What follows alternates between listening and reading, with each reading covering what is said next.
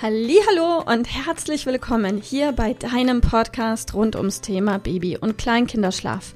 Mit diesem Podcast möchte ich dich und deine Familie dabei unterstützen, Entspannung in eure vielleicht noch angespannte Schlafsituation zu bekommen, sodass Einschlafen und altersentsprechendes Durchschlafen für deine Maus zu einer einfachen und schönen Sache werden kann.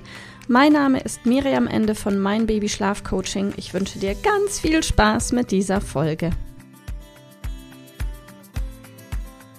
Hallo und herzlich willkommen heute mit dem Thema absolutes Basiswissen eines Schlafcoaches. Und zwar aus ganz gegebenem Anlass möchte ich über dieses Thema jetzt mit dir sprechen, weil ich nämlich gerade jetzt, vor zwei Minuten, gerade bevor ich jetzt hier für dich diese Podcast-Folge aufnehme, der absolut ersten Ausbildungsteilnehmerin des neuen Ausbildungsformates ihre Abschlussprüfung freigeschaltet habe und ich bin total gespannt, wie sie sich machen wird. Auf jeden Fall kurzer Spoiler an der Stelle, was ich jetzt in dieser Podcast Folge mit dir teilen werde, ist eine der Prüfungsfragen so oder so ähnlich und wenn sie, und wovon ich ganz, ganz schwer ausgehe, gut gelernt hat, wird sie diese Frage auch total richtig beantworten können. Ja, Spoiler an dieser Stelle. Worum geht's? Es geht um Einschlafhilfen. Einschlafhilfen sind ja, auf der einen Seite Hilfe, auf der anderen Seite relativ häufig die Wurzel unseres Übels.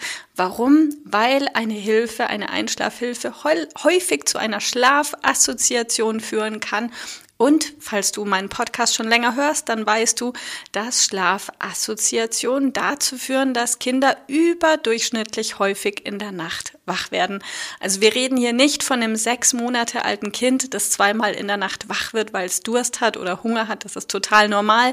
Nein, wir reden hier eher von dem Einjährigen, das achtmal wach wird und nur mit irgendeiner Art von Einschlafhilfe, Schrägstrich Hilfestellung, Schrägstrich Schlafassoziation wieder in den Schlaf finden kann. Und an dieser Stelle noch einmal ein ganz schneller Überblick, was genau sind Einschlafhilfen und welche gibt es und wo liegt hier der entscheidende Unterschied? Grundsätzlich, wir haben schon das ein oder andere Male gesprochen, aber ich weiß, Repetition is the mother of success. Manche Dinge muss man einfach öfter hören, damit sie so richtig durchdringen und eine Erkenntnis stattfindet, die zu einer Veränderung führt. Denn auch das wirst du wissen, du kannst die weltbestesten Erkenntnisse haben, wenn du nichts änderst, wird sich leider auch nichts ändern. So ist es nun mal. Also viel Gelaber, Laberababa, auf jeden Fall.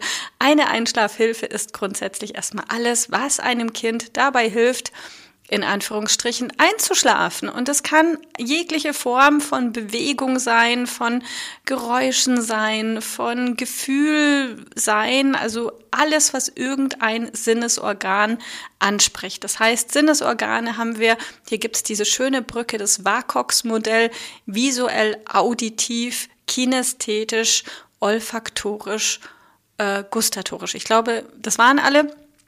Ähm, also alles, was an Hilfestellung passiert, spricht irgendein Sinnesorgan an. Und wir unterscheiden hier noch zwischen elternunabhängigen und elternabhängigen Einschlafhilfen. Das heißt, eine elternabhängige Einschlafhilfe, wie du wahrscheinlich schon vermutest, ist all jene Einschlafhilfe, bei der die Eltern irgendetwas aktiv unternehmen müssen, wohingegen eine elternunabhängige Einschlafhilfe zum Beispiel eine vollautomatisierte App oder so ist, wo die Eltern gar nichts machen müssen, außer dieses Ding irgendwann zu starten. Also wir unterscheiden zwischen elternabhängiger und elternunabhängiger Einschlafhilfe. Und jetzt kommt die Quizfrage und eine Frage so oder so ähnlich ist auch in unserer Abschlussprüfung. Welche aller Einschlafhilfen sind am emotionalst am stärksten verknüpft. Also wir haben hier Einschlafhilfen wie zum Beispiel Kinderwagen fahren, Autofahren, Wippen, auf den Hüpfball gehen, singen, summen, an den Haaren zubbeln und, und, und. Also Möglichkeiten gibt's da viele. Also was ist emotional am stärksten verknüpft? Welches Sinnesorgan wird am meisten angesprochen und was ist in ja häufig am schwersten, aber nicht immer am schwersten, dann abzugewöhnen, falls man irgendetwas ändern möchte. Und ganz vorne dabei sind, ja, du vermutest es vielleicht schon, Einschlafhilfen. Dann jegliche Art von Tragen. Das kann einfach nur Tragen sein, das kann Tragen mit Ausfallschritt sein, das kann Tragen auf dem Hüpfball sein, das kann Tragen durch, durch die Wohnung rennen sein, das kann alles an Tragen sein. Und Co-Sleeping, das heißt wirklich neben dem Kind einschlafen. Keine dieser Einschlafhilfen ist per se schlecht, ja, verstehe mich da richtig. Alles ist gut, was gut tut. Nur wenn es dazu führt, dass ein Kind eben fünfmal, achtmal, zehnmal, fünfzehnmal wach werden muss, in Anführungsstrichen, weil es ohne diese Einschlafhilfe nicht in den nächsten Schlafzyklus finden kann, dann haben wir ein Problem. Wohingegen, nein, Problem haben wir auch nicht immer. Problem haben wir ja erst dann, wenn Eltern das als Problem empfinden, sprich, wenn sie etwas gerne geändert hätten an dieser Situation. Alles, was sich für Mama und Papa richtig anfühlt an der Stelle, ist per se auch erstmal richtig. Wenn allerdings Eltern an den Punkt kommen, dass sie sagen, ich werde innerlich wütend, ich werde aggressiv, ich werde traurig, ich bin verzweifelt, ich bin mit den Nerven komplett durch und am Ende spätestens dann ist der richtige Zeitpunkt, um etwas zu ändern. Und an dieser Stelle kommen Ziele ins Spiel und ich bin, auch das weißt du vielleicht schon, ein totaler Freund von Zielen. Also wenn du etwas ändern möchtest, beobachte erstmal ganz genau, welche Einschlafhilfe haben wir am Start, wie arg ist sie eventuell emotional verknüpft und was kann ich tun, um diese Einschlafhilfe Schritt für Schritt weniger werden lassen und auszuschleichen, um am Ende des Tages meinem Kind die Chance dabei zu geben, von einem Schlafzyklus in den nächsten gleiten zu können. Und am Ende ist so vieles so einfach. Ich habe gerade gestern mit einer Ausbildungsteilnehmerin telefoniert, die mir gesagt hat, sie ist tatsächlich über diesen Podcast hier, hat sie ihr Schlafthema daheim komplett gelöst. Und sie sagte, das Schwierigste war, überhaupt erstmal die Entscheidung zu treffen.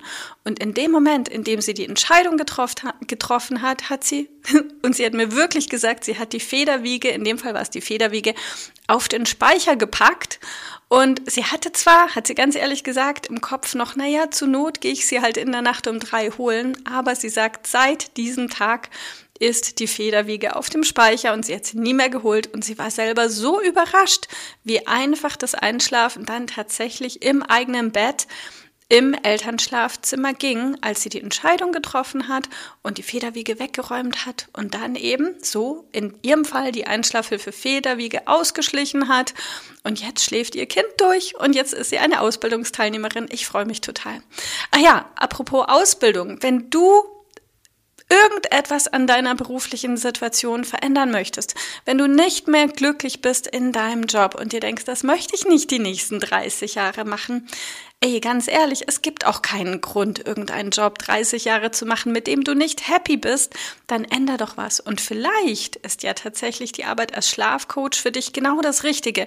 Wenn du unsicher bist, Wirf doch einfach gerne mal einen Blick auf meine Homepage auf www.meinbabyschlafcoaching-akademie.de. Informier dich und wenn du Bock hast, schreib mir und wir sprechen vielleicht schon nächste Woche miteinander, um all deine Fragen zu beantworten und um gemeinsam herauszufinden, ob diese Reise als Schlafcoach vielleicht das Richtige für dich ist. So oder so, egal ob du deine Schlafsituation verändern möchtest oder deine berufliche Situation, ich wünsche dir viel Spaß beim Beobachten, beim Ziele setzen umsetzen, beim Entscheidungen treffen und einfach beim Loslegen. Am Ende ist alles. It's all about doing. Viel Spaß dabei. Tschüss. Ich hoffe, dass dir diese Folge gefallen hat und vor allem auch, dass sie dir weiterhilft. Falls ja, freue ich mich sehr, wenn du uns auch auf Instagram und Facebook besuchst. Dort teilen wir täglich wertvolle Tipps mit dir rund ums Thema Babyschlaf, die dir dabei helfen sollen, mehr Schlaf und mehr Lebensqualität zu bekommen. Die Links dazu findest du unten in den Show Notes und solltest du dich vielleicht auch beruflich verändern wollen, weil du dich schon längere Zeit fragst, ob das, was du im Moment machst, wirklich alles gewesen sein soll, dann kannst du dich gerne um einen Ausbildungsplatz zum Schlafcoach für Babys und Kleinkinder bei mir bewerben. So oder so, die Links findest du in den Show Notes. Kontaktiere uns einfach, wir rufen dich ein für ein kostenloses Infogespräch. Ich freue mich auf dich, deine Miriam. Tschüss!